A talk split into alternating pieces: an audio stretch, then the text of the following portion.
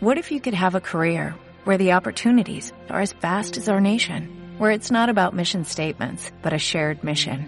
At U.S. Customs and Border Protection, we go beyond to protect more than borders, from ship to shore, air to ground, cities to local communities. CBP agents and officers are keeping people safe. Join U.S. Customs and Border Protection and go beyond for something far greater than yourself. Learn more at cbp.gov/careers. En Radio Castilla-La Mancha. ¡Silencio! ¡Silencio! ¡Cámara! ¡Callarse un momento para que se me oiga bien! ¡Acción! Estamos de cine. Amigos, siempre recordaréis este día como el día en que... ¿Estás listo? ¡Oh, sí! ¡Hasta el infinito y más allá! ¡Yujú! ¡Lo hemos conseguido! ¡Oh, capitán, mi capitán! ¡Oh, capitán, mi capitán! Con lluvia, con sol, con nieve, con hielo, la función debe continuar. ¡Soy el rey del mundo! Aquí comienza el programa de cine de Radio Castilla-La Mancha.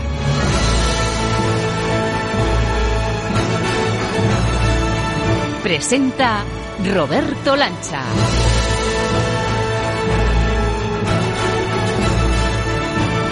¿Qué tal amigos, señoras, señores, queridos y confinados oyentes de toda clase y condición? Aquí estamos los del cine una semana más sacando fuerzas de flaqueza para que esa otra curva que tanto nos preocupa, la anímica, siga bien arriba y para que esta situación tan amarga no consiga apagar los pequeños grandes ratos que estamos descubriendo en este coyuntural día a día de aislamiento.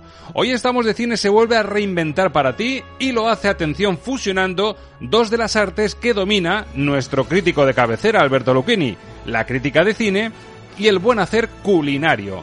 Y es que como de imaginación sabemos mucho y como la radio nos permite visualizar lo que nos propongamos con los oídos bien abiertos, hoy hemos decorado la mesa de Estamos de Cine, como en las grandes ocasiones, para invitarte a un menú cinéfilo muy especial.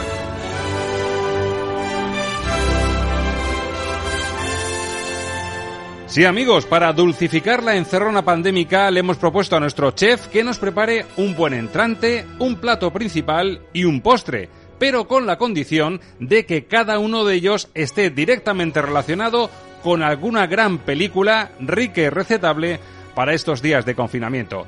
Así que ni corto ni perezoso, Alberto Lucchini, Premio Nacional de Periodismo Gastronómico en 2014 y director, recuerda, de Metrópoli, nos está preparando ya un menú con toques italianos, americanos y toledanos que nos dejará un delicioso buqué a buen cine clásico. ¿Qué platos y qué películas habrá elegido nuestro Lucchini más cocinillas?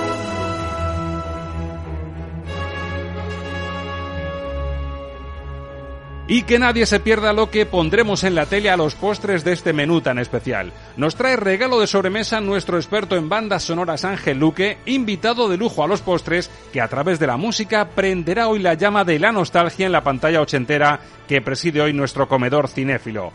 En mitad de esta mareante oferta de series y de productos televisivos en las plataformas en streaming, hoy nosotros buscamos el punto de fuga con un toque vintage que nos hará regresar a los 80, a la edad de oro de las series españolas. Una mirada musical al pasado que traerá de vuelta a nuestra memoria a un seductor e incorregible bandolero, a una desigual pareja de abogados expertos en divorcios, a dos románticos locutores con mirada taciturna, a un hombre legendario que nos descubrió los secretos de nuestra tierra ibérica, o a una pandilla veraniega que montaba en bici y que tuvo como padrino a un viejo lobo de mar.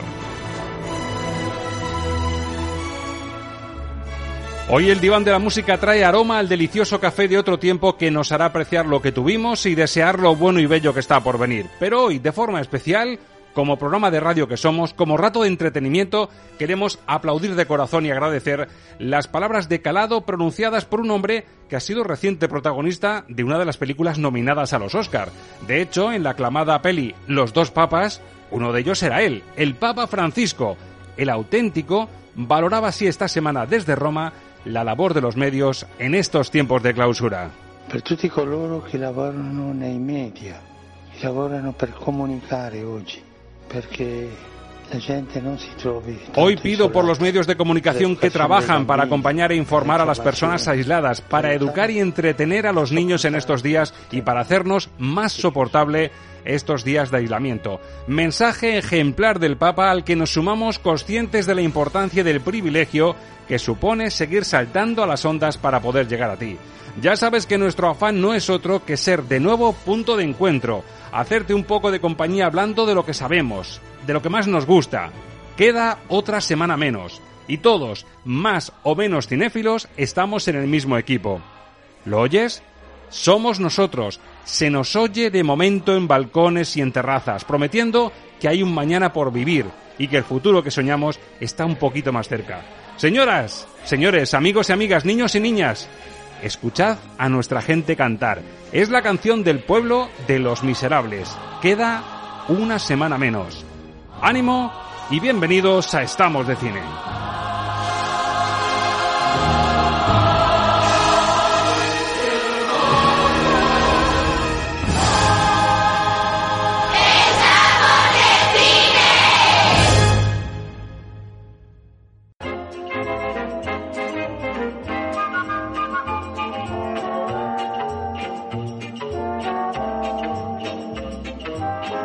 Menú cinéfilo para un confinamiento en el filtro Lucchini.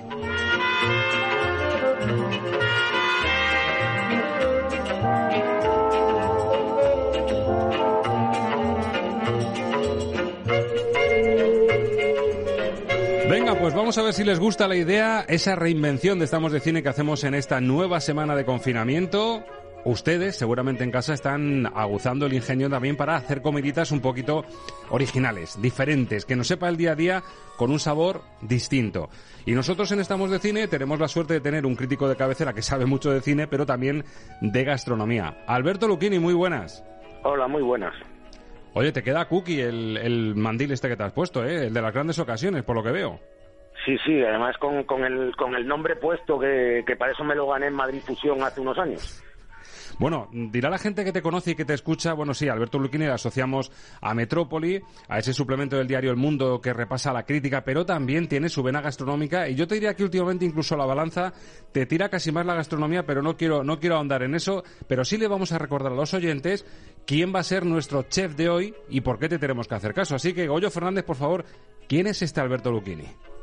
Crítico de cine y gastronomía, redactor jefe de la revista Metrópoli del diario El Mundo, en la que trabaja desde 1996, Alberto Lucchini es miembro de la EFA, la Academia Europea de Cine, Premio Nacional de Gastronomía 2014 a la mejor labor periodística y autor del blog Soñar Despierto.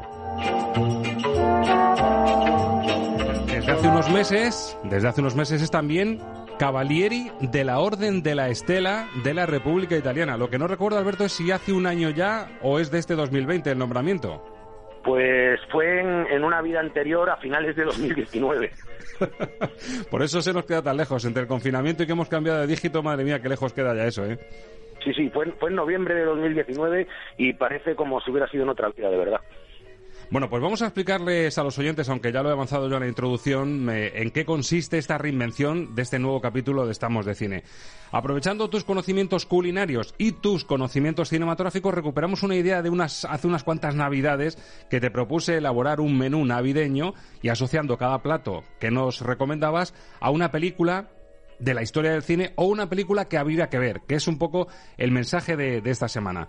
Te propongo un entrante, un plato principal y un postre. Te dije hace una semana, ¿te atreves con ello? Y me dijiste, yo me atrevo con todo lo que me plantees. Así que el primer plato, que ya casi lo tenemos en mesa, tiene que ver con esta música de fondo, que es La Dolce Vita, año 1960. Un clasicazo de Federico Fellini. Cuéntanos ahora por qué has elegido la Dolce Vita para que nos sentemos a la mesa y para ese primer entrante.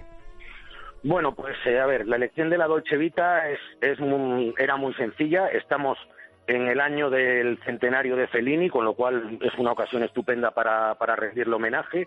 Y, bueno, pues me parece una película que, reivindica el, placer de vivir y que creo que, en estos momentos nos hace mucha falta a todos ver películas como esta.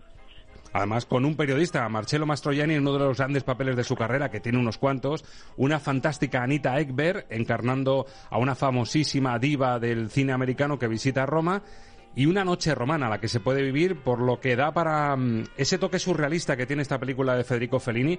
Y yo repasando al Alberto, cuanto más la veía y cuanto más la repasaba, digo, ¿cuánto tiene la gran belleza de Paolo Sorrentino de, la Dolce Vita? ¿eh? Con cómo se nota que ha bebido de ella perfectamente. Bueno, vamos a ver, yo es que iría más lejos, es que eh, la gran belleza es un remake encubierto de la Dolce Vita directamente. totalmente, totalmente. O sea, no, es que tenga mucho, es que mm, Pablo Sorrentino no se cortó un pelo y rehizo la, la, Dolce Vita, además añadiéndole otros elementos de películas de Fellini, como por ejemplo Ocho y medio o, Julieta de los Espíritus. Pero es eh, básicamente el esqueleto de, de la gran belleza es la Dolce Vita, que es, que es una película mítica por, por muchísimas razones que si quieres las podemos ir repasando ahora una tras otra. Sí, bueno, un delicioso blanco y negro para empezar y luego ese toque surrealista, como decimos, de esa mezcla del periodista ávido por tener un encuentro un poquito especial con esa actriz americana, esa diva americana que llega a Roma, que es Anita Ekberg, por supuesto la escena de, la Fontana de Trevi, que es mucho más la Dolce Vita que esa escena, y ese momento noche en el que esa mujer harta ya de compromisos, de escenas eh, protocolarias, se escapa con el periodista y se viven momentos tan magníficos como este. Silvia, Che fai? Yes, yes, yes. We will find some milk for you. Marcello, we must find some milk. No, tesoro, ma, ma dove lo trovo il latte a quest'ora? I saw Bob. Over there. Silvia, Silvia, dai, dove vai con quel gatto? Roma è piena di gatti, se ci mettiamo a cercare... Vieni qua, fermati. No, no, not here. Andiamo. It must be over there. Ma che ne sai tu dove sta la latteria? Guarda, aspettami in macchina, ci vado io. ¿Y cómo te gusta esta sal que le he echado por encima, Alberto, que es la versión original? A ti esto es lo... encima en italiano, claro. Bueno, es que estar, eh, oír, la voz de, Marcello Mastroianni se me estaba poniendo la, carne de gallina casi. bueno, cuéntanos por, por qué es tu primer plato y sobre todo, ¿a qué lo asemejarías en lo que se refiere al aspecto culinario? Es decir, ¿qué plato sería en este menú cinefilo que estamos haciendo la Dolce Vita? Bueno, pues a ver, la Dolce Vita, mm, que es una película que ha trascendido además el, mundo del cine, porque no olvidemos que el, fotógrafo compañero de andanzas de Marcello Mastroianni eh, se llamaba paparazzo y, y ese, esa palabra ha entrado a formar parte del lenguaje universal para definir a los fotógrafos de, vida social que roban fotos. O sea, ya, ya para empezar, los paparazzi es una película que ya tenemos en nuestras vidas metida eh, siempre. Y luego, pues esos esas maravillosas recreaciones de, la vida nocturna en, en, Vía Veneto, en Roma, esa fontana de Trevi, esos escenarios de Roma, bueno, pues creo que, es una película mm, que cuenta varias historias entrecruzadas, siempre con el, con el nexo de este periodista, pero que nos invita a soñar en, tiempos pasados y sobre todo a soñar mm, en cuando, en cuando podamos volver a, esa maravillosa Roma a, comernos, por ejemplo, un, un buen plato de ñoquis. Bueno, algún oyente diría, seguramente se a los espaguetis típicos, a la carbonara o vete tú a saber, pero, pero apuestas por, por esta otra receta que además me dijiste que era fácil comprar, o sea, hacer en casa, porque te dije, a ver si nos vas a recomendar algo que nos obliga a salir a la calle, a romper el confinamiento y jugárnosla en el supermercado. Me dijiste que la receta era muy sencillita, ¿no? Bueno, es eh, escandalosamente sencilla. Yo creo que, mm, en España poca gente sabe que es una de las cosas más fáciles de cocinar porque lo único que hace falta mm, son patatas y harina, bueno, y agua. Eh, y, el truco es simplemente eh, meter, mm, meter unas patatas al, horno envueltas en, papel de aluminio hasta que estén blandas. Una vez que estén blandas, eh, pasarlas por un pasapuré y hacer una masa mezclándolo con, con harina. Cuanto, cuanto menos harina se le ponga, más suaves estarán. Y luego, cuando se ha hecho esa masa, se hacen las bolitas, se echan en agua, y en agua hirviendo y en el momento que salen a flote están listas. Fíjate, fíjate si es, si es fácil hacer unos gnocchi. Y luego se puede acompañar con cualquier salsa, desde, desde una salsa al pesto que tengamos preparada en casa o incluso una salsa de, de tomate que podamos coger de, de, una lata unos tomates pelados y saltearlos en una sartén y con un poquito de queso rallado y es un, es un plato que, que el que lo prueba repite siempre.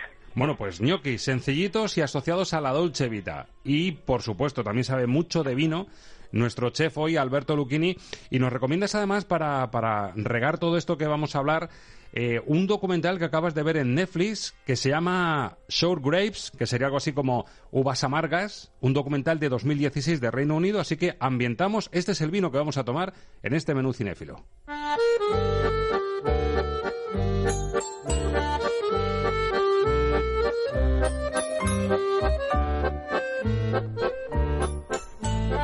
Decías que impactado con este documental que además toca un tema que, que a ti te llena mucho, como es el tema de los vinos, aunque aquí en clave de fraude. Sí, sí, en clave de fraude y en clave de thriller, porque la película eh, está planteada desde el principio hasta el final como un thriller en el que se investiga un caso a través de las declaraciones de las personas que, tuvieron que ver con ese caso y, de imágenes de archivo. Y bueno, es una, una historia apasionante que si no fuera porque es, es un documental que cuenta hechos verídicos sería imposible de creérselo. Y es, es la historia de un, de un indonesio que que en, en, la primera década del, del, siglo XX se introdujo en el mercado del vino en Estados Unidos, cuando antes de la crisis eh, la gente se dedicaba a invertir en vino, a lo mejor pagaba en un, por, un, por un chato Margot, un chato Petrus francés, pagaba 20.000 dólares para luego especular y venderlo a 30.000 o a 40.000 en subastas en Christie's, o sea, subastaba, en Christie's subastaba arte y vino. Y, y este indonesio se metió en ese mundo y consiguió mm, liar a, a, todo, a, todos, a los especialistas, a los críticos, a los millonarios y, y empezó a vender vinos falsos. Él cogía, eh, embotellaba en su casa, ponía etiquetas y los vendía por millonadas hasta que hasta que un productor francés por una de esas casualidades del destino le llegó una de esas botellas y resulta que esa botella eh, era de una añada que su bodega no había no había elaborado, con lo cual dijo esto no puede ser porque no existe esa añada. Se fue a Estados Unidos a investigar, entró en contacto con el mundo, bueno, y, no quiero contar más porque de verdad que es un thriller fascinante y a partir de ahí empieza una investigación y es uno de los de los thrillers más envolventes que he visto en mucho tiempo. Bueno, pues documental sorpresa asociado al vino que vamos a regar. Imagino que es un tinto, aunque para que no se nos agrie todo esto, eh, ¿con qué vino lo compararías realmente para que lo tomemos nosotros en este ratito? Hombre, mmm, yo con, con un Chato Petrus me tomaría cualquier cosa, pero en este caso yo creo que nos vamos, vamos a ser más modestos y nos vamos a tomar los gnocchi eh, yo me lo tomaría con un, con un Barolo, un vino del, del norte de Italia con, con mucho cuerpo y, y si no, si queremos irnos a, a un vino español que es más de más fácil acceso, a lo mejor con, un vino, con un mencía de, de, la Ribeira Sacra Gallega, tinto, ¿eh? Bueno, pues un mencía eh, para regar todo esto. ñoquis de primero. Y yo me estoy relamiendo desde el principio, porque como sé cuál es el plato principal, carne, que yo soy muy carnívoro, nos vamos nada menos que a un clasicazo del maestro John Ford. Año 62. Veníamos de la Dolce Vita en el 60, en el 62, dos años después, el señor John Ford, en plena etapa de madurez, nos regaló una auténtica obra maestra.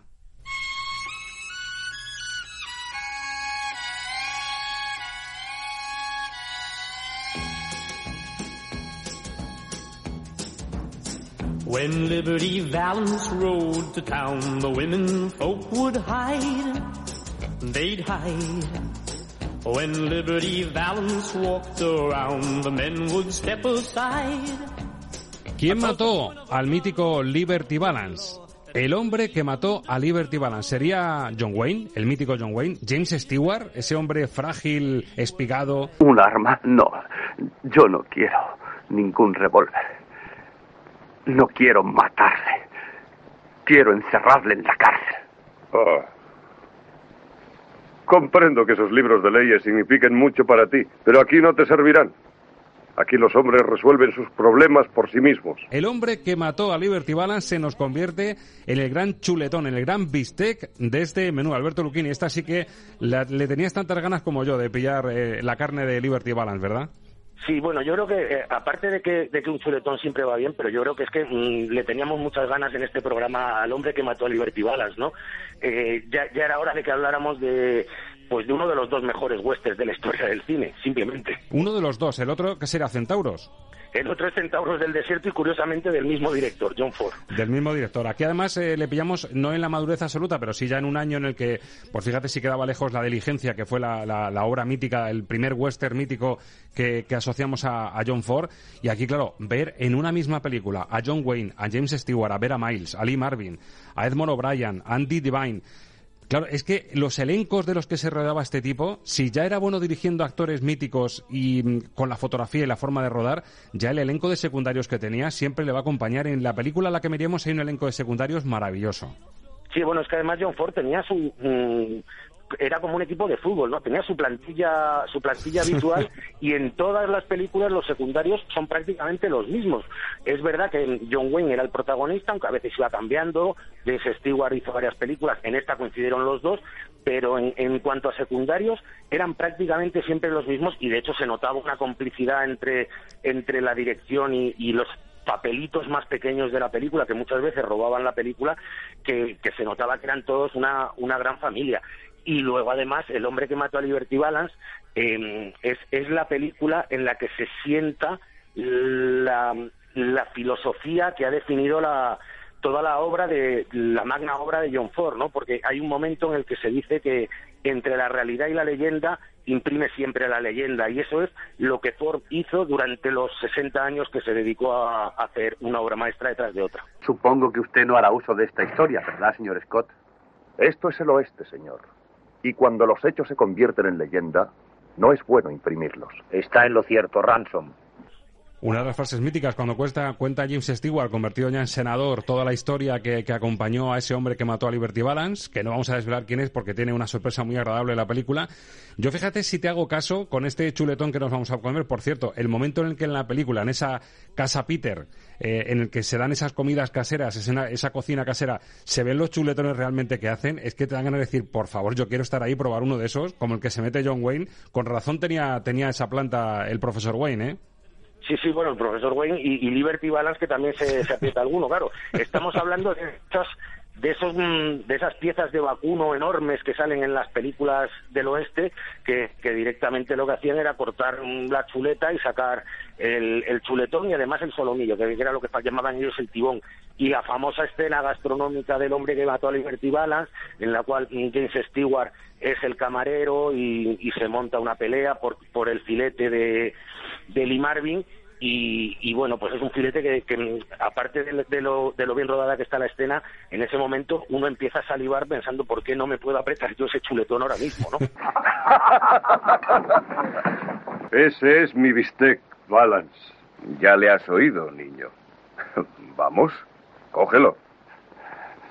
No. Ransom, espera. Te lo he dicho a ti, Balance. Vamos, recógelo. Yo lo recogeré, Liberty.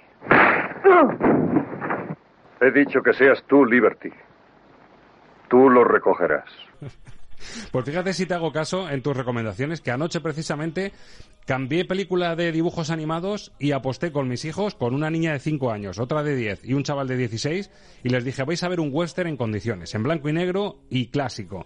Y nos sentamos en el salón a ver El hombre que mató a Liberty Balance y me quedo con el comentario de la, de la pequeña que se quedó prendada al principio eh, con las primeras escenas, el tren que llega y dijo, pero papi, dice, es todo el rato gris esta película. Claro, no estaba acostumbrada al blanco y negro, que por cierto, vaya, vaya fotografía de, de, William Clotier que tiene, que tiene el hombre que mató a Liberty Balance, todo perfectamente, esa profundidad de campo, todo perfectamente enfocado, iluminado, una fotografía de otro tiempo gloriosa, ¿eh? es una, no, es una fotografía maravillosa, una, una música maravillosa, las interpretaciones, el guion, los giros de guion y luego ese, ese mensaje tan fordiano, ¿no? Del, del héroe solitario que, siempre está al, rescate de los demás, pero que al final le acaban dejando solo, que de hecho esta película conecta mucho el personaje de Tom Donifon, que es eh, el de John Wayne, con el de Ethan Edwards en Centauros del Desierto. Es decir, cuando, cuando se les necesitan están ahí y cuando no se les necesita les dan de lado. El, el héroe eh, siempre está solo. Y los demás eh. se aprovechan de él. Exacto, solo y en las sombras. Y sin hacer mucho spoiler. Solo y en las sombras. Yo no sé si, si hacer spoiler o no, pero eh, bueno, vamos a dejarlo que, que los que no hayan visto la película que, que descubran el spoiler por sí mismos, ¿no? Bueno, el plato principal está dicho. Yo no sé, te preguntaría porque en, la, en el doblaje se dice bistec, pero lo que se ve en imagen es más bien un chuletón de vaca, como tú decías, ¿verdad? Sí, sí, es chuletón con su, con su hueso de costilla eh, enorme y, y, me imagino que en, que en la época de, en que está ambientada el hombre que mató a Liberty Balance, aquello lo cortaban directamente con un machete o con un hacha. Cogían el, el costillar y, y, hachazo limpio, porque claro, para romper los huesos de esos, de eesos animales de 500 kilos eh, no vale con un cuchillito. Bueno, además, eh, en plato grande, porque vemos a ver a Miles de camarera también sirviendo esos chuletones y es plato grande para, para, que, para que no se desborde por los cuatro sitios, ¿verdad?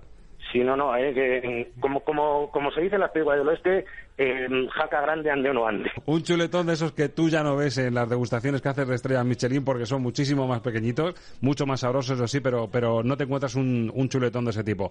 Y el postre, le pedí a Alberto Lucchini, como toledano, que me dejase traer a esta mm, cena, por decirlo así, formal, informal y virtual, eh, el postre. Y por supuesto, siendo de Toledo, yo he apostado por el mazapán. Las almendras protagonistas y una película que además solo por el fondo ya y las campanadas que vamos a escuchar nos trae precisamente a la ciudad imperial.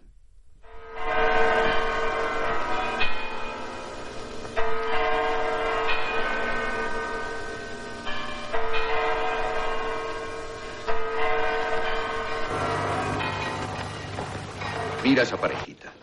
¿No te llega el olor dulzarrón a felicidad conyugal? No le comprendo. Has observado su gesto bovino de resignación y lo aburridos que van. Adiós, amor. No te cases nunca, Tristanita. Una puede ser libre y honrada. Exactamente. La pasión tiene que ser libre. Es la ley natural. Nada de cadenas, de firmas, de bendiciones.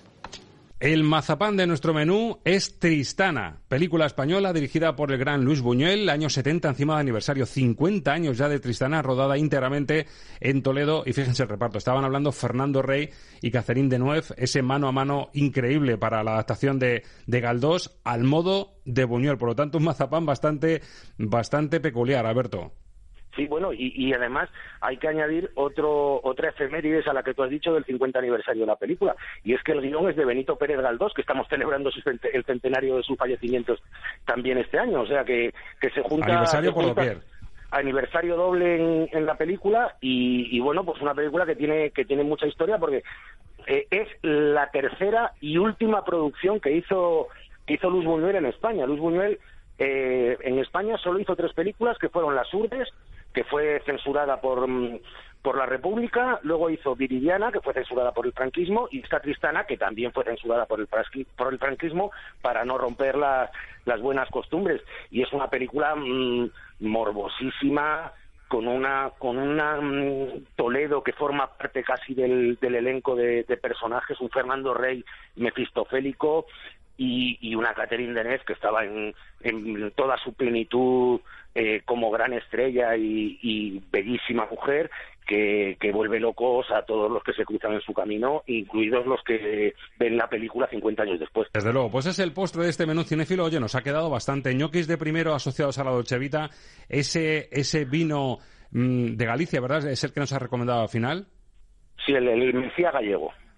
Efectivamente, para el documental Uvas Amargas, ese documental sobre un fraude asociado al vino y este postre, esta tristana que nos sirve de mazapán, aparte del chuletón de Liberty Balance. Solo nos queda poner la televisión, Alberto, igual que hicimos en el programa pasado un salto al futuro, hacemos un salto al pasado, ponemos la tele y vemos una serie que yo creo que te va a traer muchísimos buenos recuerdos. Vamos con ella.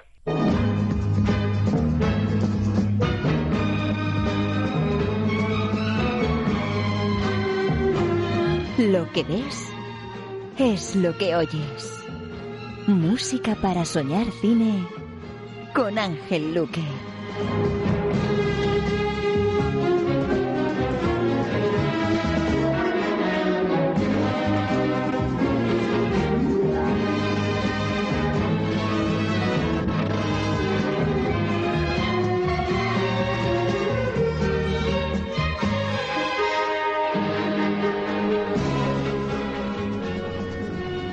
Y estoy casi como si le viese en su casa y vestido de bandolero. Ángel Luque, muy buenas. Muy buenas, compañeros, muy buenas. Hola. bueno, sorpresón, ¿eh? Vestido de Curro Jiménez. Hay que decir que la apuesta, esta vez que estamos mirando en esta etapa de confinamiento, decía yo al principio que no todo es mirar a lo nuevo que se estrena, que se puede ver en plataformas. Hoy hemos querido pegar un volantazo al pasado y darnos este baño de nostalgia. Y madre mía, Curro Jiménez, año 76, una serie que a los tres que ahora mismo estamos sentados a la mesa nos marcó seguro, porque a ti, Alberto, imagino que, que Curro Jiménez forma parte de, de- de- de tu infancia y de tu banda sonora vital también. Sí, sí, Curro Jiménez forma parte de, mi infancia y sobre todo recuerdo los- las grandes broncas que tenía en casa para que me dejaran verla porque no era para, para un niño de 8 o 9 años y claro, pero es que era lo único que había en la tele y todo el mundo hablaba de Curro Jiménez y yo también quería ver Curro Jiménez y al final pues conseguí salirme con la mía y, y casi y ver casi todos los episodios. Sí, porque era, era un bandolero, con- tenían escenas de mucha acción, pero también era un seductor y tenía sus ligues continuos en la serie. Entonces, claro, ahí dirían tus padres, bueno, esto no, no es para todos. Yo recuerdo las discusiones, fijaros, en Parvulitos, es decir, yo me imagino que sería segundo de Parvulitos, yo nací en el 72, la serie del 76, pues justo por ahí, y la pelea en el patio del cole era quién te pedías. Recordamos Sancho Gracia, José Sancho, Álvaro de Luna, Francisco Algora.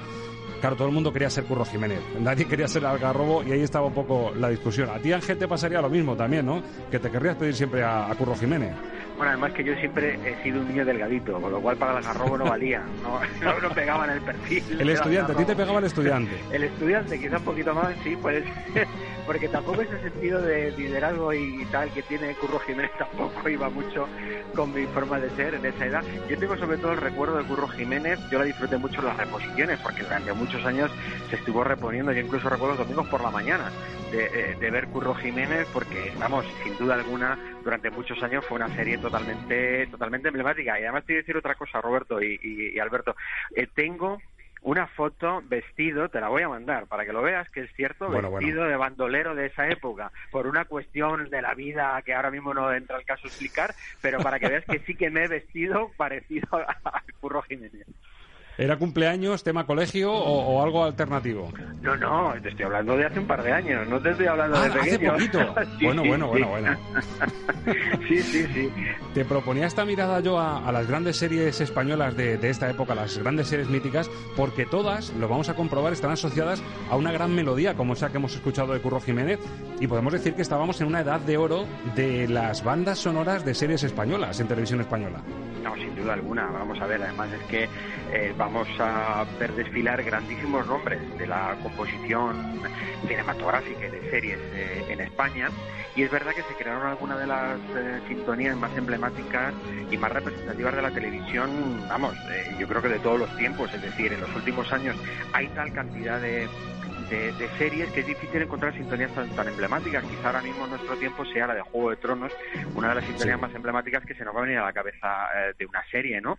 En estos años prácticamente la serie se asociaba a la música de manera indiscutible, era la forma, era el aviso, era, era lo que nos hacía la llamada para sentarnos corriendo en torno a la, a la televisión y todo el mundo las conocía.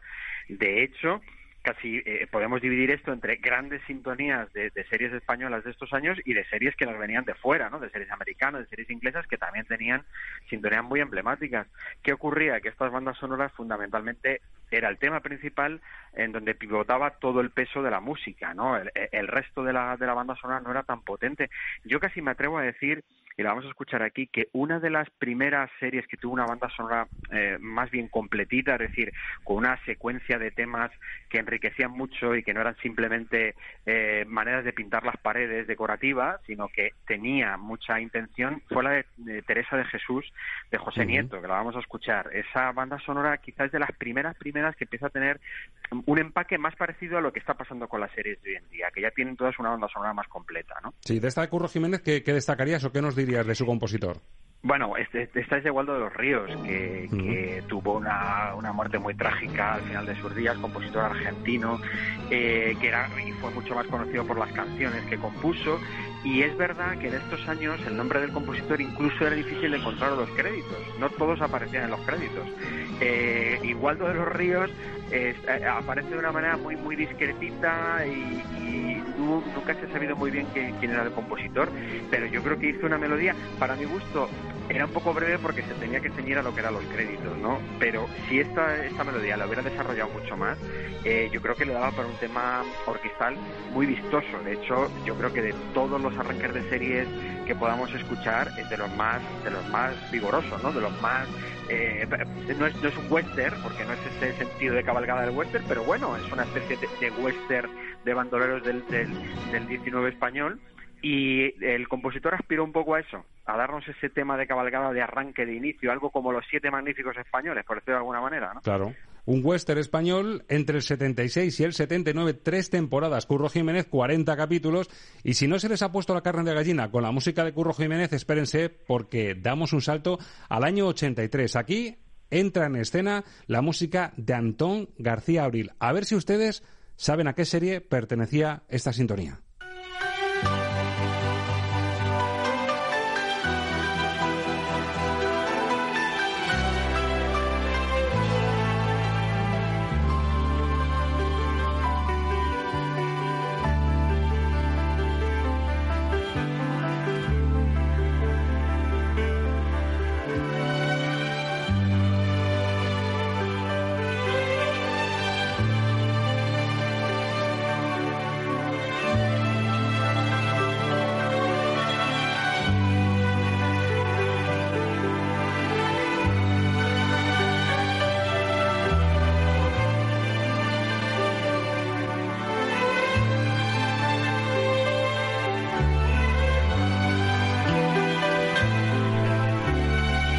Alberto Luquini, ¿te la sabes a qué serie pues- pertenece esta música? Pues si no me equivoco es Anillos de Oro. Anillos de Oro. Esta sí que es una, una de esas melodías entrañables que pone la carne de gallina y una época dorada, año 83, eh, dirección de Pedro Masó. El guion de Ana Diosdado, que estuvo muy vinculada también a la producción. La música, como hemos dicho, Antón García Abril. Pero es que si repasamos el reparto, la propia Ana Diosdado, un jovencito y Manuel Arias, Xavier Elorriaga, Aurora Redondo, Julián Navarro, Nina Ferrer, aparece por aquí Héctor Alterio, Ana Torren, Juan Luis Galiardo, Mónica Randall, o sea, qué, qué disparate de, elenco y qué serie que marcó toda una época. Imagino que a ti también, porque ya, eras un chaval que se, se enteraba de las cosas en el 83, ¿no? Bueno, sí, me enteraba bastante y de hecho eh, esta es una serie que además fue muy coyuntural porque eh, se hizo en el año 83, que es un año exactamente después de la aprobación de la ley del divorcio por, por Francisco Fernández Oroñez. Y, bueno, pues, pues la película exactamente de lo que hablaba es de eso, de cómo el, el divorcio estaba afectando a la, a la, sociedad española, con lo cual fue una serie que es que además eh, estuvo en el momento y en el lugar exacto. Pero si te crees que te voy a dar facilidades, vas listo, ¿eh? Que tengo mal carácter. Otras tendrán cosas peores. Sí, pero yo no me he casado con esas otras. Pues conmigo sí. Y no te creas que te vas a ir de rositas.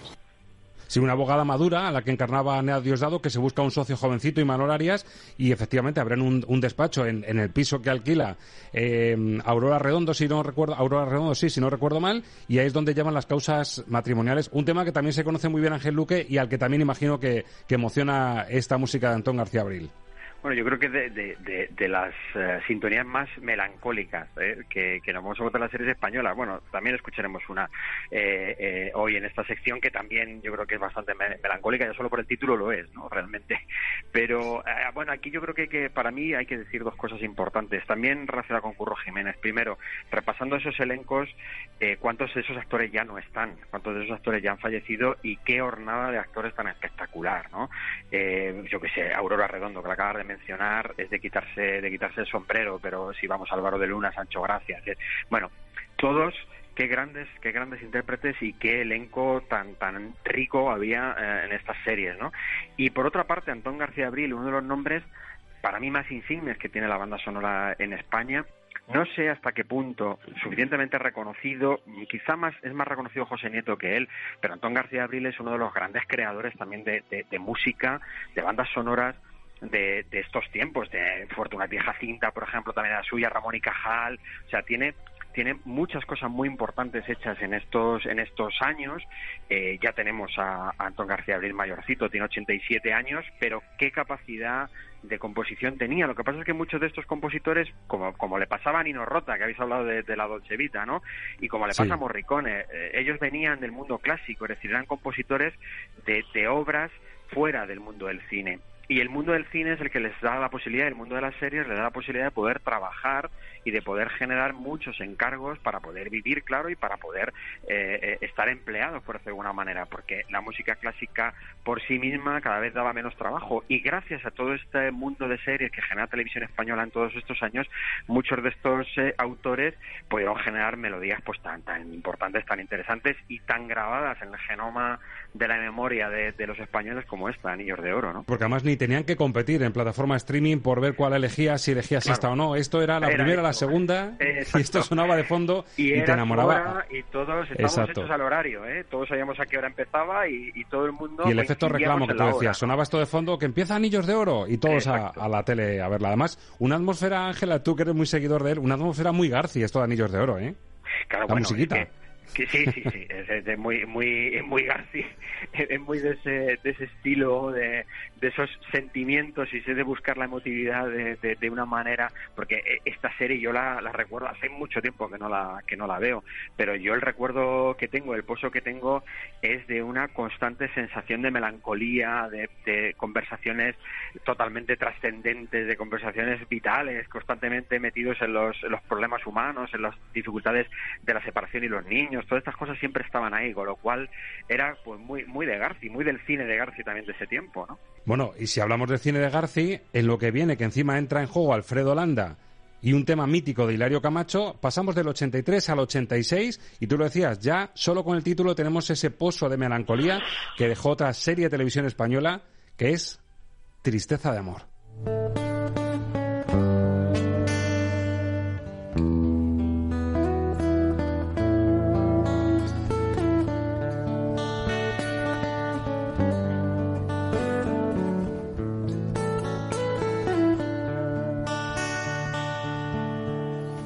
Bajo el tejado de cristal.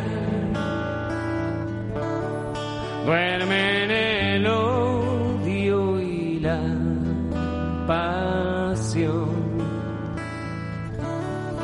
Sueños de gloria y de poder calman su gris desolación, tristeza de amor, un juego cruel, jugando a ganar, has vuelto a perder, tristeza de amor, un juego cruel jugando a ganar, has vuelto a perder. Bueno, y los que tenemos una edad ya, ¿quién no recuerda este estribillo? Tristeza de amor, un juego cruel, jugando a ganar has vuelto a perder. Esto, ¿quién no lo recuerda, Alberto Luquín? Esto también forma parte de nuestra banda sonora vital. Bueno, forma parte de nuestra banda sonora vital y, y, y jo- es la alegría a la huerta la canción, ¿eh? Pero, Para etapa de confinamiento, ¿verdad? Sí, vamos, para animarse. Pero sí lo que, lo que quería añadir, que habéis citado lo de Garci, es que Tristeza de Amor a mí siempre me dio la impresión de que era la- una especie de continuación de Solos en la Madrugada. De la, película, ¿eh? de la película de Garci. O sea, es como si, si lo- yo solo hubiera faltado que lo hubiera hecho el propio Garci, porque era partir de Solos en la Madrugada y desarrollarla más. ¿no? El momento que se mete Alfredo Landa, pues ya automáticamente es el, el ingrediente que todavía hace que, que recuerde más todavía. En este caso, dos locutores, dos viejos conocidos de, de las ondas de- y de los oyentes, como eran Ceferino Reyes, al que encarna Alfredo Landa, y Carlota Núñez, a la que encarna Concha Cuetos. Y estoy haciendo recuento, Alberto, de este menú cinéfilo que, con el que hemos empezado, y nos hemos encontrado a Marcelo Mastroianni, periodista en la Dolce Vita. El tema del periodismo, que tiene una incidencia, mm, aunque parezca chocante, en Liberty Balance, también la libertad de prensa ya tiene un peso muy importante. Y aquí otros dos periodistas, con lo cual el pozo del periodismo en esta sección está teniendo mucho que ver. Por cierto, decía yo al principio también que el Papa esta semana ha agradecido a los medios el esfuerzo que estamos haciendo por hacer un poquito más llevadero todo esto, que fue un mensaje muy tranquilizador. Así que el periodismo, sin haberlo forzado, mucho protagonismo tanto en las pelis que hemos recordado como en estas series. Bueno, es que, es que es implanteable un mundo en el que no existiera el periodismo, sería otro mundo. Y, y, mm, no lo sé qué, qué va a pasar con, con el periodismo después de, de esta crisis tan salvaje pero desde luego un mundo, un mundo sin periodismo, mm, lo que estoy seguro es que va a ser menos libre. Desde luego, y es un placer formar parte de, ese mundo y de hacer que este ratito de radio pues, también tenga ese sentido de evasión y de recuerdo vintage en este caso. Ángel, ¿qué decir de este tema en directo de Hilario Camacho? Creo que fue además en, televisión española, en un directo de televisión española, fíjate cómo suena y qué versión tan, tan emotiva, ¿eh? Haciendo una plaqueta ahí ya como los, como los grandes, ¿no? Eladio Camacho. Eladio Camacho que siempre dijo, ¿no? Que, que de todo su repertorio que tenía, pues eh, claro, como, como pasa con tantos, ¿no? Que al final todo el mundo eh, solo le recordaba por esta por esta canción que se hizo famosa eh, por una serie que eh, es verdad que el contenido de la serie yo creo que tampoco fue de esas series que calaron en el público de una manera espectacular, es decir, no fue un gran gran éxito, tuvo su audiencia, pues porque eh, como, como sabemos, pues eh, la televisión, como toca decir, no había tanta plataforma, casi eran las opciones que había, ¿no? Pero no fue de las predilectas del público. Sin embargo, la canción sí se convirtió en un éxito en su en su tiempo y a pesar de no ser, como dice Alberto, de, la, de los temas Alegría de la Huerta, a Hilario Camacho eh, le marcó totalmente como compositor porque el resto de su obra es prácticamente desconocida y tiene canciones muy bonitas. Eh, es típico cantautor de, estos años, ¿no? Y que nacen un poco también de, la época de la movida madrileña, etcétera. Pero todo el mundo le recordó siempre y no podía evitar cantar este, este tristeza de amor en un personaje además que cuando Alfredo Landa hacía eh, esa, esa visión melancólica de la interpretación, esa, esa mirada, esos ojos tristes, funcionaba de una manera maravillosa, ¿no? Ese de, actor dramático de, Alfredo Landa, eh, yo creo que no, no es suficientemente valorado las veces que se diga, ¿no? Porque siempre se le veía en el perfil de, comedia y sin embargo en, el drama es espectacular, ¿no? Como, como lo hacía y esta serie fue una demostración más de eso, ¿no? Y en cuanto al tema que decías tú, Hilario Camacho, pues igual que a Karina se le pedía el arrebú, como decía el chiste, el, el arrebuscando en el baúl de los recuerdos, pues a Hilario Camacho se le pedía sí, sí, hasta el final de, sus días, hasta el final de sus días, su tema eh, es, es, tristeza de amor. O sea, es que si, como si solo hubiera compuesto esto él. Como decía Luquini, la pudo dirigir Garci, pero la dirigió Eduardo Mallorquí, que quede dicho, y damos el salto ahora, bueno, no, damos un, un pasito atrás porque estamos en el 84 y ahora sí llegamos a una de las series que tú habías mencionado, Ángel, con dirección de Josefina Molina, de una mujer con Concha Velasco como absoluta protagonista, con Francisco Raval y música de dos grandes, José Nieto y Alejandro Masó. ¿Saben ustedes de qué serie hablamos? Teresa de Jesús.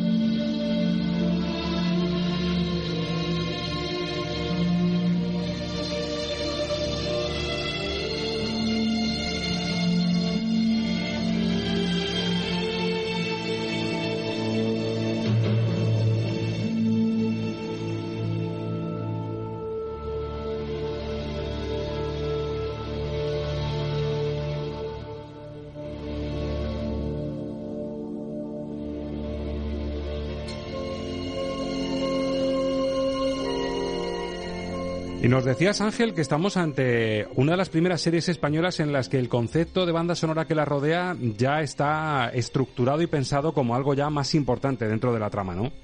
Sí.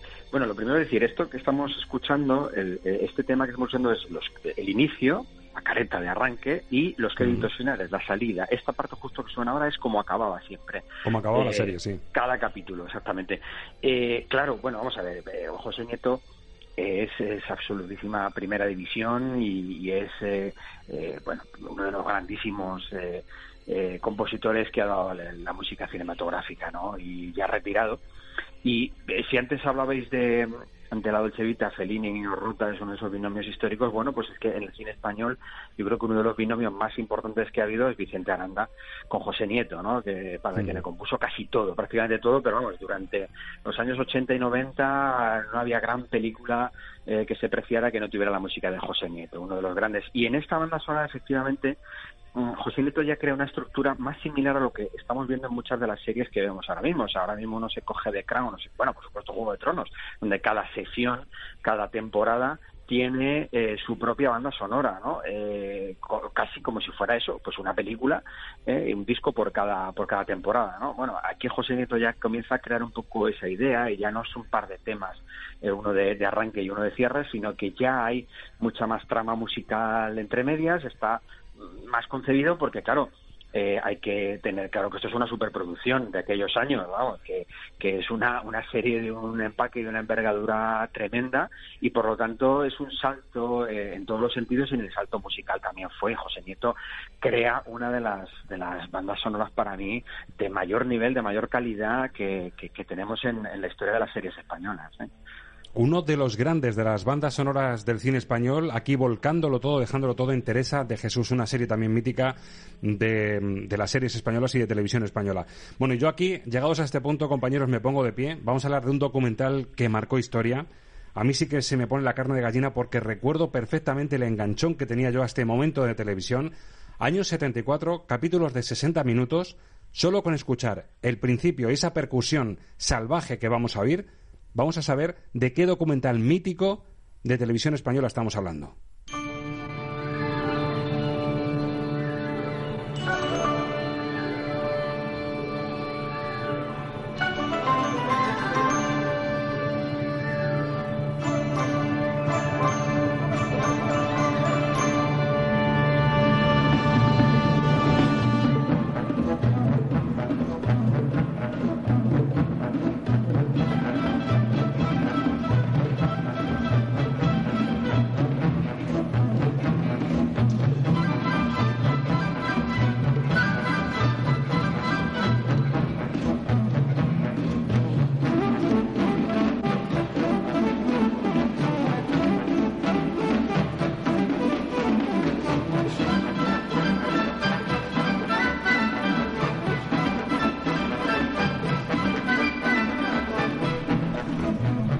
Mítico, leyenda, Félix Rodríguez de la Fuente y la Tierra. Alberto Luquín, imagino que tú también enganchado, como me pasaba a mí en, esa época también.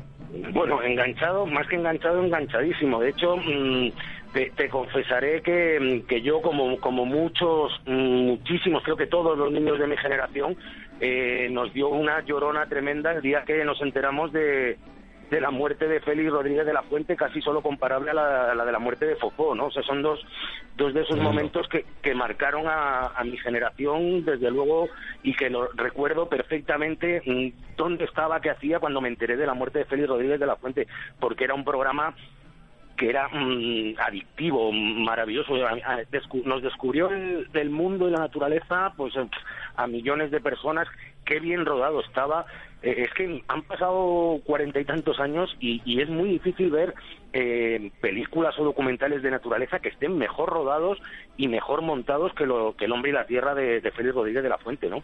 Y de hecho, los más recientes, Alberto, que conocemos, ese Cantábrico, por ejemplo, que, se llevó un montón de premios, que era un documental magnífico, beben totalmente al 100% de lo que marcó Félix Rodríguez de la Fuente en el año 74. Es que ha llovido muchísimo y hay muchos documentales, como tú dices, que sí, a lo mejor están dando un nivel ahora altísimo, pero ¿cuánto le deben a lo que aportó este hombre? Eh?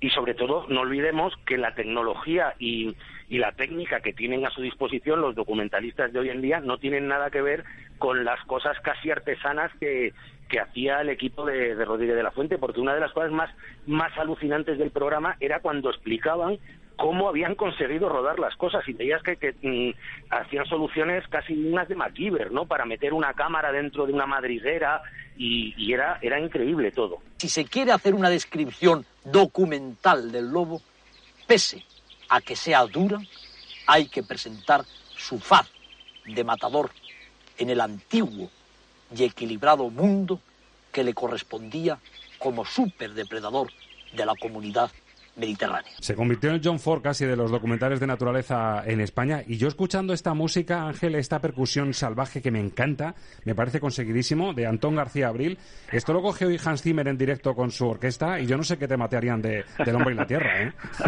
Hombre, es, vamos a ver, es que eso que has dicho eh, tiene más miga de lo que parece, porque más allá de lo anecdótico, eh, lo que hace Antón García Abril es modernísimo para el tiempo, es decir, es, es, es una super actualización o si quieres un casi como un regreso al futuro por jugar con lo del otro día de lo que iba a pasar después eh, musicalmente hablando, o sea, eh, evidentemente esta serie como todas las que hemos escuchado, pero esta serie, evidentemente, su música es un himno que representa lo que estáis hablando. Es decir, lo que hizo García Abril fue una identificación absoluta del espectador con la música para asociar con esa, esa careta de arranque que todos la, tenemos, con el águila, eh, todo, todas esas imágenes que son una secuencia que está en nuestra cabeza, es inseparable de esta música de, de, Antón García Abril.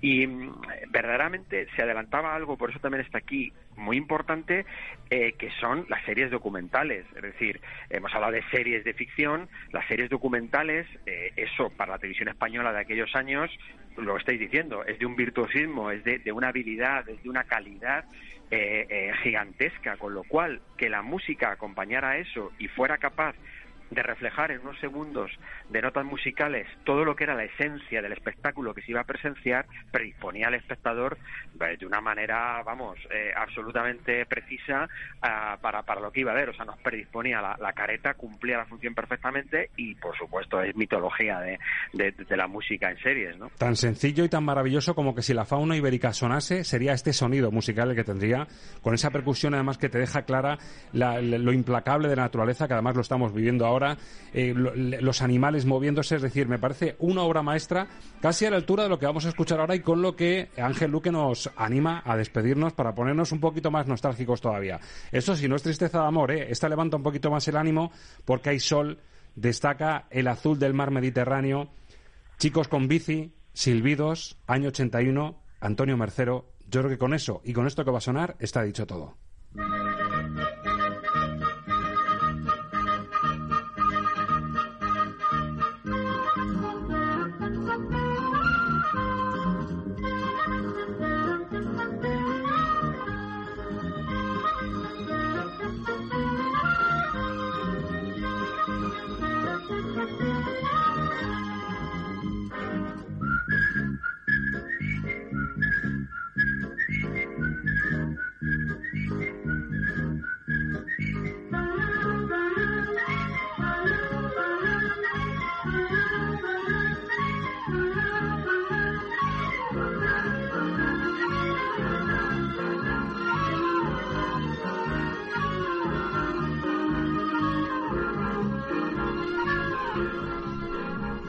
Yo creo que esta es de las series que nadie, nadie, nadie puede decir no me suena. Igual que ahora te puedes decir, pues tengo pendiente de ver Élite o a ver si me pongo un día con Black Mirror o con El Joven Papa. Yo creo que esta Alberto Lucchini no hay posibilidad de decir, a ver si me pongo un día con ella. ¿Quién no ha visto Verano Azul?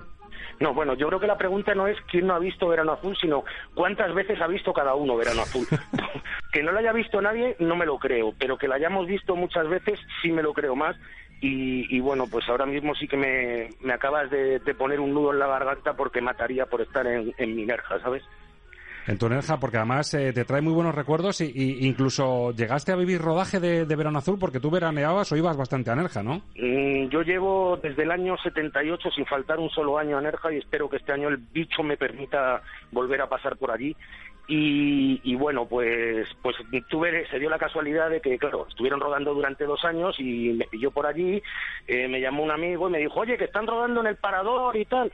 Y, para allá que nos fuimos y, pillamos el rodaje de la famosa escena de, Gonzalo, que hace el personaje de Bruno, que era un cantante que se perdía por el pueblo y seducía a las chicas y cantaba aquello de te doy, te doy, te doy. Bueno, pues resulta que por, allá andaba yo pululando por el parador cuando rodaron esa, esa escena y luego, claro, cuando la vi la primera vez en la tele, pues me hizo mucho sueño, ah, ahí estaba yo a ver si me veo, que me iba a ver.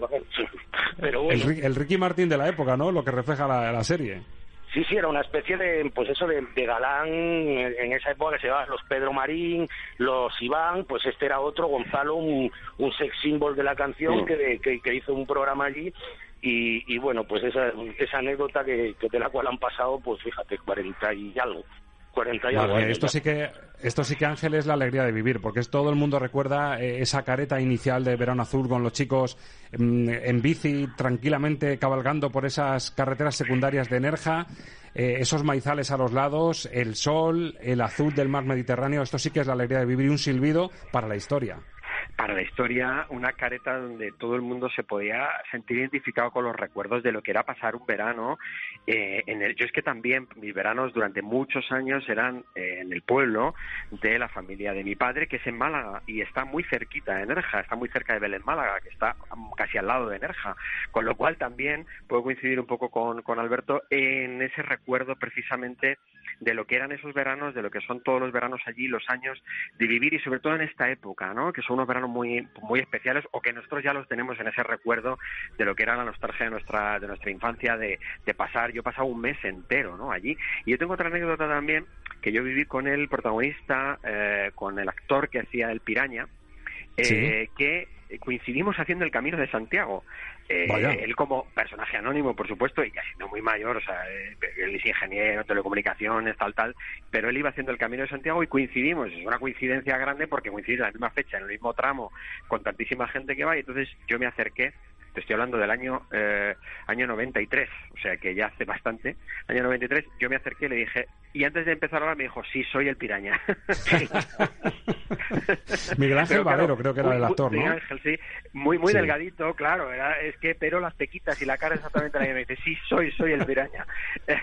y estuvimos un rato hablando y bueno, una persona muy muy afable. Y sobre la música, Carmelo Bernaola es el compositor de esto, que se hizo famoso, relativamente famoso, ¿no? Es más famosa la canción que él. Muy poca gente va, va a recordar a Carmen Overlaola cuando escuche esto. Es quizá una de las de las pequeñas injusticias que tienen muchas de estas composiciones. Se hacen muy famosas ellas en sí mismas y el propio autor queda completamente en un segundo plano. ¿no? Carmelo Berlaola fue quien lo hizo. Hizo también para estos años en la sintonía de un programa también muy importante de la televisión, como fue La Clave. La Clave también es de Carmelo Bernaola. O sea que casi todos estos están embarcados en, esos años tan potentes de televisión española que generaron estas auténticas maravillas. ¿no? Estos silbidos iniciales que nos marcaron a todos, ¿cómo nos marcó un momento playa, un momento de emotividad absoluta que rompió a media España?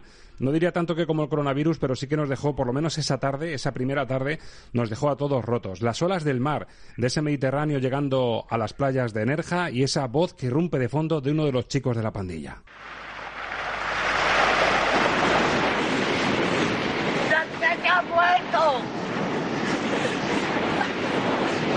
Chanquete ha muerto. Ha muerto Chanquete. Ha muerto Chanquete. Algo se muere en el alma cuando un amigo se va. Cuando un amigo se va,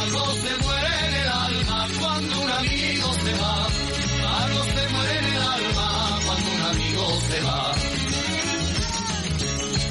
Cuando un amigo se va y va dejando una huella que no se puede borrar. Y va dejando una huella que no se puede borrar. No te vayas todavía, no Alberto Luchini, no me dirás que siempre que escuchas este tema de los amigos de Ginés, este el adiós, no lo asocias a la muerte de Chanquete. Eh, absolutamente. O sea, aparte, aparte de que es probablemente la sevillana más famosa de, todos los tiempos, en parte gracias a Betano Azul, es que es empezar a ver esa canción y, ver a, Pancho informando de, la muerte de Chanquete. Si queréis os cuento una, no sé si os acordáis de la anécdota que se produjo respecto al capítulo de la muerte de Chanquete. Creo que es el mayor caso de spoiler que se ha producido jamás en España porque en, en, aquella época mm, estaban muy de moda las revistas de, dedicadas a ah, televisión. Sí, sí, sí, sí, lo recuerdo. Eh, Supertele y cosas de estas. Supertele. Que, en pues, portada pues puso Muere Chanquete, ¿no? Esta tarde muere Chanquete. Pues en el número de la semana anterior del domingo puso el domingo muere Chanquete, con lo cual se produjo un spoiler para 35 millones de personas que estábamos deseando ver la serie y era como no me lo creo que el domingo se vaya a morir Chanquete. Y, fue una, una muerte dilatada en el tiempo que, que en lugar de sufrirla en el momento del este la estuvimos sufriendo durante una semana. Es el mayor caso de spoiler que yo jamás recuerdo de la prensa. Bueno, sabes, una de las grandes ventajas de eso, Alberto, que luego los futuros periodistas y los que dirigieron, por ejemplo, revistas como Metrópoli, no cometieron ese error jamás en una revista de referencia como la tuya. No, no sé, yo creo que no se debe hacer ese tipo de spoiler porque de verdad fue, fue, fue muy duro, fue muy duro. Bueno, Ángel, y lo mismo te digo, escuchar esta sevillana y ese algo se muere en el alma eh, es asociarlo a Chanquete, a la despedida, al pequeño cementerio de Nerja con, con la despedida brutal que nos encogió a todos el alma. Sí. Eh, eh, antes de decirte eso, es que me estaba acordando también de algo parecido que pasó en Tele Indiscreta con la serie V. ¿Os acordáis de la serie Sí. V? Pues Sí, sí, claro. Tele Indiscreta adelantaba muchas cosas, capítulos, etcétera, pero claro, en España se había estrenado varios meses, incluso años después de haberse visto fuera, ¿no? Perdón, por el paréntesis, pero es que me acordaba también de alguna portada de Tele Indiscreta con Diana y... Diana y- se come y- una rata en el próximo Sí, capítulo. sí, exacto. Eh, claro, yo creo que este es, un- es que claro, estamos hablando de Mercero y era un auténtico maestro eh, en cómo buscar, rizar el rizo y sorprender en los giros, en las formas y en la manera de presentarlo, ¿no? Estamos hablando con, con- de uno de los de los grandísimos creadores que, ha tenido este país, que es que es Antonio Mercero. Desde luego el aspecto de meter la sevillana le daba ese toque de homenaje también a la tierra donde se estaba se estaba haciendo, con lo cual todavía entraba mucho mejor eh, al espectador, realmente le, le, le hacía todavía mucho más sentido ese, ese momento y efectivamente yo me acuerdo meterme a llorar detrás de las cortinas del salón de mi casa porque no lo podía soportar la situación, ¿no? Eh, tremendo y, y pasa el tiempo y, y pasan los años y se vuelve a ver y esto es como lo de ET, ¿no? Cuando parece que, Sí. que, pues es- esas sensaciones se vuelven a transmitir y las vuelves, las vuelves a sentir porque está cargada de sinceridad. Cuando una cosa está cargada de verdad y de sinceridad es cuando llega con, total realismo las veces que la veas. Una canción que se nos metió a todos en los huesos, en la mente, en el corazón y que aquí, aquí se mantiene viva, porque esto, estos sentimientos, el cine, la serie siguen hibernando nosotros y yo creo que este repaso, este, este homenaje al pasado que hemos hecho en Estamos de Cine ha servido para ello y también, oye, para tomarnos las proteínas debidas porque el menú de Alberto Lucchini nos ha dejado las pilas puestas y hemos disfrutado de tres películas y de un documental maravilloso. Alberto, Espero que este ratito de cine haya servido para hacer el confinamiento más llevadero. Ese, desde luego, era el objetivo de- del programa de esta semana. Y gracias por haber sido nuestro chef por un día. Pues nada, un, un placer. El confinamiento se ha hecho más, más llevadero y, y al mismo tiempo deseando con más ganas todavía que si cabe que se acabe. Si va todo bien, hasta la semana que viene. y Ojalá que tengamos la salida del túnel un poquito más cerca, compañero. Hasta la semana que viene. Ángel, lo mismo. Yo creo que mm, nos sentimos un poquito mejor con esta mirada al pasado, removiendo cosas que, que hemos sentido eh, pegados a la televisión. Y musicalmente hablando, yo creo que también ha aportado mucho, mucho, porque seguro que muchos oyentes han sentido cómo se les ponía la carne de gallina escuchando estas sintonías que nos han acompañado durante tantos años. Sí, a mí me gusta decir que es una mirada al pasado, pero no con nostalgia, sino con reconocimiento, es decir, con disfrute de, de, de la- de las cosas tan bonitas que se han hecho y de melodías y sintonías que son parte de lo que de lo que somos y escucharlas, analizarlas, hablar tranquilamente de ellas no debe ser un ejercicio nostálgico de melancolía, sino un ejercicio nostálgico de alegría, que es lo que lo que debe ser y de reconocimiento a grandes cosas que hemos vivido y todas las grandes cosas que nos quedan por vivir, ¿no? Que es lo más interesante también. Ángel, de casa a casa, que además estamos cerquita, estamos a menos de medio kilómetro. Desde aquí, un abrazo fuerte y, nos vemos en el futuro de nuevo. Nos vemos en el futuro. Un abrazo y un saludo para todos. Un abrazo grande. Y aprovechamos esta, esta melodía final del adiós, este, este tema mítico de los amigos de Ginés, también para rendir homenaje, un in memoriam sentido a todas esas pérdidas humanas que cada semana se están convirtiendo en dígitos, pero nos encogen a todos el corazón. Cifras dramáticas que nos siguen rodeando para todos esos seres queridos que se van, para todas las familias que lo están sufriendo, desde Estamos de Cine este in memoriam. Claro que algo se muere en el alma cuando alguien querido se va. Desde aquí, nuestro homenaje, nuestro reconocimiento, nuestro saludo y también nuestro mensaje de ánimo. Recuerden, tenemos la semillita del cine, de las series, de la imaginación metida muy dentro. Está hibernando ahora en esta etapa, pero seguro que pronto la sacamos a flote. Gracias por estar ahí, gracias por saber escuchar. Mucha suerte esta semana y ojalá en siete días podamos reencontrarnos en Estamos de Cine.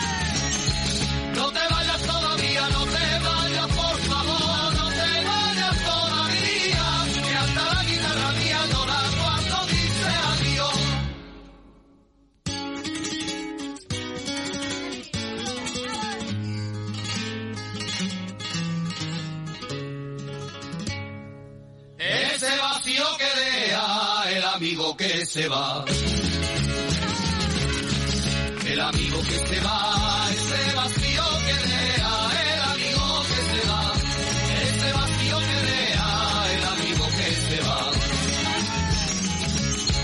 El amigo que se va es como un pozo sin fondo que no se vuelve arena, es como un pozo sin fondo que no se vuelve arena. No te vayas